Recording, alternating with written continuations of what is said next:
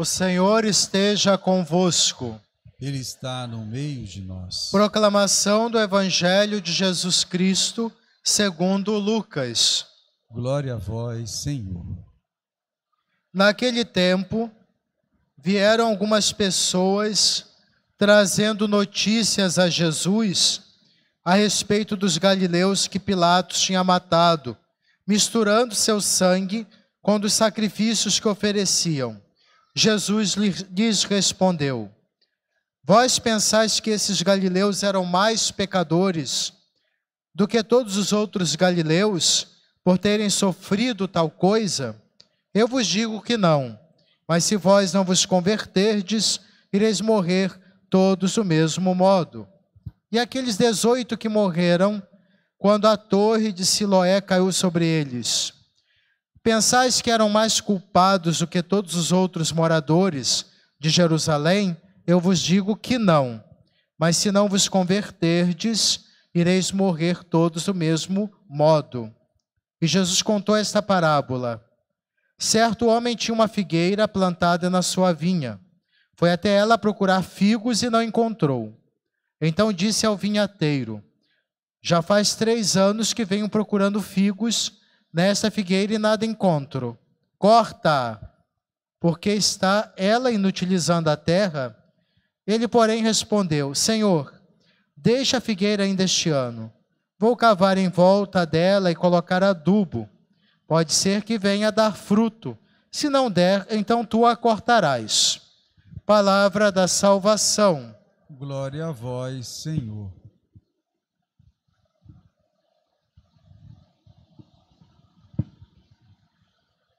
Hoje, meus irmãos e irmãs, terceiro domingo da quaresma, terceira semana que iniciamos desta caminhada de conversão.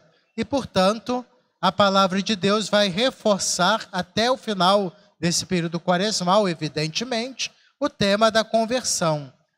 É a chance que Deus está nos dando, devemos entender assim o tempo da graça, para trilhar um caminho correto onde se possa produzir frutos. Lembremos-nos no evangelho que acabou de ser proclamado, a parábola que nos conta Jesus de uma figueira que há três anos o dono da vinha, não encontrando frutos, diz: corta.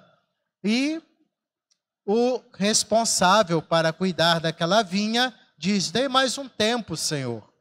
Quando o Senhor voltar daqui um ano, quem sabe vai produzir frutos. E o Senhor então aguarda um pouco a nossa realidade. Se nós pedimos, Senhor, nos conceda um tempo para que os frutos da conversão, frutos de bondade, de fidelidade, frutos autênticos de um caminhar segundo a palavra de Deus, nós possamos oferecer ao Senhor. Então vamos produzir os frutos de boas obras.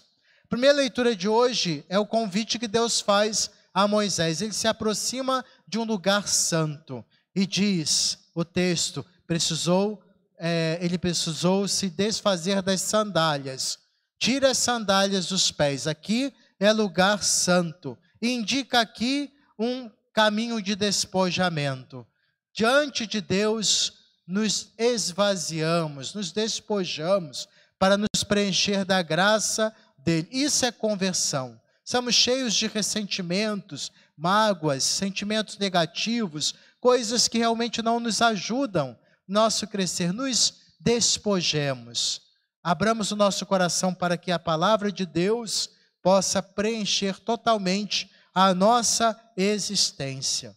Moisés foi um escolhido de Deus, o menos, é, é, aquele, é, vamos dizer assim, improvável, porque ele era meio gago, ele tinha dificuldade de falar, ele era tímido, mas foi esse escolhido pelo Senhor. O Senhor, como nós costumamos dizer, capacita aqueles que Ele chama. Deus não chama os capacitados, mas capacita aos que Ele chama. Já ouvimos falar isso, né? A frase é muito conhecida, porque é importante a gente sempre recordar quando numa tarefa nos é confiada, é, a tarefa é difícil, empenhativa, que nós recordemos. se fazemos com humildade, nos colocamos à disposição do Senhor na igreja, com humildade, não nos achando melhores que os outros, isso é muito importante, com certeza a graça de Deus nos capacitará. E se nos mantivermos nesse caminho de humildade, faço isso para servir. Não me sinto dono, não me aproprio de nada, quero servir, quero me dedicar ao reino. O Senhor com certeza nos capacita. O tirar as sandálias dos pés é sinal de reverência. Vamos nos despir das vaidades, nossas arrogâncias, nosso orgulho. Moisés foi bem sucedido, porque o próprio texto bíblico menciona que ele era o mais humilde de todos os homens. E Deus se encanta com a humildade, porque ele é humilde. Deus é. Ele realmente vem a nós porque quer o nosso bem e o nosso Deus é um Deus arrogante. Os deuses falsos que nós projetamos são arrogantes, ciumentos, os deuses antigos falsos. O Deus verdadeiro vem a nós na humildade, vem a nós com todo o seu poder, a sua graça e sua força para nos salvar, mas na humildade, ao ponto de dar a vida. Jesus que assume a condição humana menos o pecado e desta forma o Senhor nos torna filhos do Pai pela graça. E enquanto isso, continuamos caminhando nas, é, nas veredas tortuosas do pecado, do orgulho, da insensatez, da indiferença. Vamos nos despojar pés no chão, conscientes de nossa realidade. Não vamos viver nas nuvens, é, tendo uma imagem é, distorcida de nós mesmos. E por conseguinte, a nossa imagem de Deus é distorcida. Senão, é, refletimos sobre a nossa realidade. Se não houver de nossa parte humildade, compromisso, não nos sintonizaremos com Deus. E é muito difícil a questão do orgulho, da vaidade, dos apegos, possessividades, porque a gente não, não, nós não nos reconhecemos, nós não encaramos de fato a nossa realidade. O nosso caminho se torna mais difícil quando aprofundamos esse caminho do orgulho, da soberba, porque a cada dia que aprofundamos nesse caminho destrutivo, nós menos nos apercebemos pessoas que precisam de mudança, reavaliar nossas atitudes, nossas posturas. Quando o mundo nos, nos quer convencer, não existe pecado, cada um viva como bem entender, é, o aprofundar desse realmente de um caminho de total ignorância sobre si mesmo. É um grande desafio, todos nós, a enfrentar, calçar as sandálias da humildade, nos despojar e nos libertar do orgulho. Só a graça de Deus para nos ajudar nesse caminho. E o caminho pedagógico, a partir desse momento, o Senhor apresenta para o povo de Israel que é libertado do Egito, então nós temos essa imagem, a simbologia da libertação integral do ser humano, o libertar-se do Egito, trazendo para a nossa realidade, precisamos de muita libertação em tantos aspectos, tantas amarras, tantas escravidões, o deserto é o caminho pedagógico para todos nós, onde o deserto simboliza processo de conversão. Não é à toa que a igreja, pedagogicamente preparando-nos para a Páscoa, fala de 40 dias. 40 anos o povo caminhou no deserto. 40 é um número suficiente, podemos dizer assim, um tempo necessário, importante para a nossa libertação é um processo de conversão. Caminhemos os desertos da vida sofrendo, lutando, porque quando a gente não conquista as coisas com luta e desafio, não valorizamos, não é assim?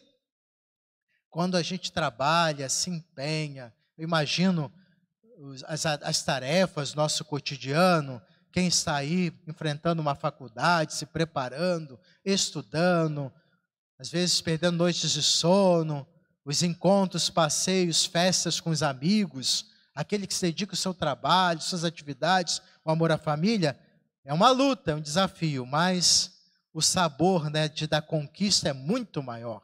Então, vamos conquistar a nossa salvação pela graça de Deus na luta, não tendo medo da experiência do deserto, do despojamento, Deus que não nos desampara e quer que trilhemos um caminhar autêntico de salvação. São as lições da vida que o Senhor nos oferece, que nos ensina, inclusive, a segunda leitura, São Paulo recordando esse caminhar. Até São Paulo, interessante, mencionando esse tempo, beberam da, os, os, os, é, o povo de Israel beberam da mesma fonte, se alimentaram do mesmo maná, experimentaram os sinais eloquentes da, da, da, da bondade de Deus e mesmo assim foram infiéis. Mesmo assim, não souberam corresponder à aliança com Deus. Professaram a mesma fé, mas tiveram seus momentos de tentação. Lembremos-nos quando eles construíram o bezerro de ouro. Eles estavam, ah, não estavam muito convencidos. Moisés foi lá para foi para o Monte Sinai e agora não. Esse Deus de Moisés é um Deus que a gente não nós precisamos de uma coisa palpável, a nossa imagem e semelhança. Construíram um bezerro de ouro. Esse é o nosso Deus. Comer feno, pasto. A idolatria é muito tentadora. E, nesse sentido, eles pecaram. Quantas idolatrias ainda precisamos nos libertar? Os bezerros de ouro que construímos Construímos nossas idolatrias no prazer, poder, no possuir. Reflitamos nesse aspecto. Nós, batizados, temos uma responsabilidade ainda maior, porque nós somos alimentados com o próprio Cristo, maná descido do céu, que, que nos dá a vida, para, a vida plena. É Jesus Cristo, a Eucaristia. Fomos batizados, lavados na mesma fonte. Recebemos Jesus. A caminhada, a igreja, o Senhor através da igreja, dos sacramentos, tantas, tantas graças recebemos. Infelizmente, atravessamos a nossa quaresma pessoal, parece que deixando de lado essa proposta libertadora do Senhor. Não mudamos nada, não nos esforçamos, os procedimentos se repetem, não há o um mínimo de empenho de conversão, que obviamente não é simplesmente deixar de comer doce na quaresma, ou refrigerante, ou bebida alcoólica, ou carne. Quem quiser fazer que faça-o, tem problema nenhum. Mas achar que é o suficiente, um grande equívoco. Preciso transformar isso, sinais eloquentes de mudança, autênticos. No dia a dia, mudança.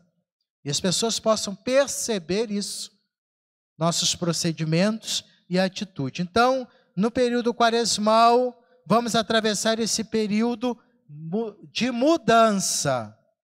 Entregar, oferecer ao Senhor, concluindo a quaresma, Senhor, esse caminho. Alguns passos dados, é que sejam pequenos. O processo é pessoal. Ninguém vai querer apontar o outro, ficar se medindo, não é isso o, aqueles que estão avançando na santidade, que nos inspire. Os santos são para isso, mas cada um, mesmo seja procedimentos pequenos, mas, mas firmes, autênticos, é fundamental para levarmos a sério a proposta do Senhor.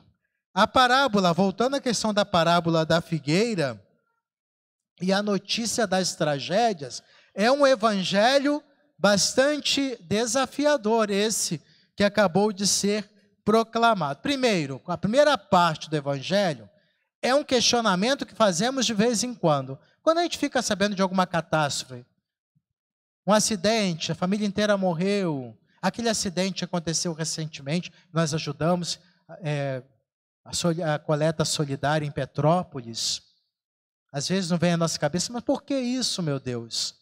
Pecados, aquelas pessoas eram mais pecadoras do que nós cai, alguém vai para uma peregrinação a um santuário, acontece um acidente. Ué, mas não devia ter sido protegido por Deus? Aqui o Senhor Jesus menciona, quer dizer, alguém pergunta para ele de um acontecimento que para os judeus deve ter sido uma coisa assim impactante. Pessoas que estavam no templo oferecendo sacrifícios ao Senhor, e aí veio o, o, o vamos, soldados romanos e matou. Mataram, todos foram mortos. Derramaram sangue no templo. Então foi algo assim impactante. Não deveriam estar sendo protegidos? Jesus deu resposta? Tem alguma resposta aqui para a lógica humana? Não tem. O Senhor só lembrou o seguinte: parem de ficar julgando. Vocês acham que são melhores do que aqueles que passaram por essa situação? Não. Quem tem essa mentalidade absurda dizer, eu sou melhor do que fulano porque fiquei livre de um acidente. O outro mereceu um castigo, está completamente equivocado. Está precisando refletir muito sobre a sua caminhada de fé. Quem somos nós para dizer isso? Agora, Jesus faz um alerta. Jesus não quis responder.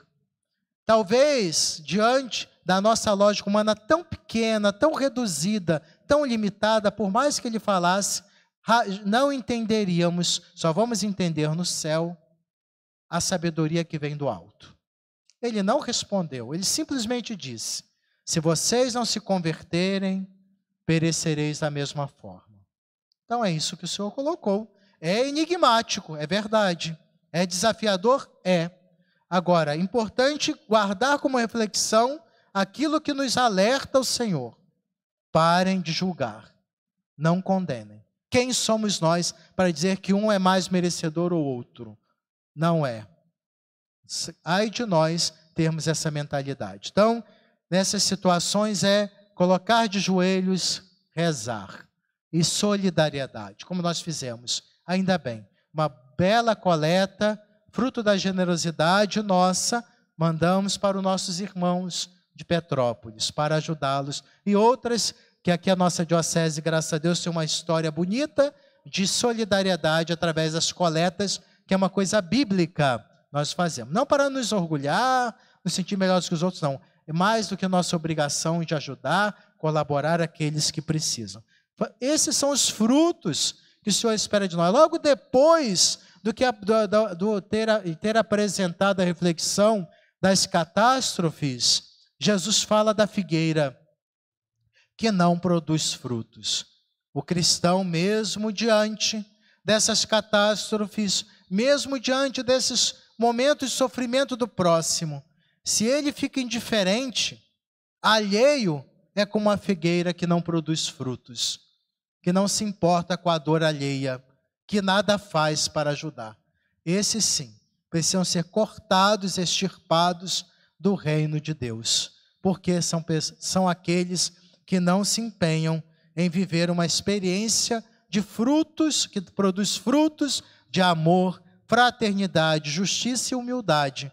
E quem vive a fraternidade, a justiça, a humildade, a entrega a Deus, não julga, não condena, procura fazer a sua parte por um mundo melhor. Esse é o caminho que nos propõe o Senhor nesta parábola, nessa, nesse trecho do Evangelho, muito especial, enigmático, profundíssimo que nos faz é, ficar um bom tempo refletindo e rezando sobre a nossa caminhada de fé. Vamos então produzir frutos, expressar nosso sentimento de proximidade, de compaixão, ajudando a quem precisa, fazendo o bem. São esses os frutos que o Senhor espera de nós. Amém.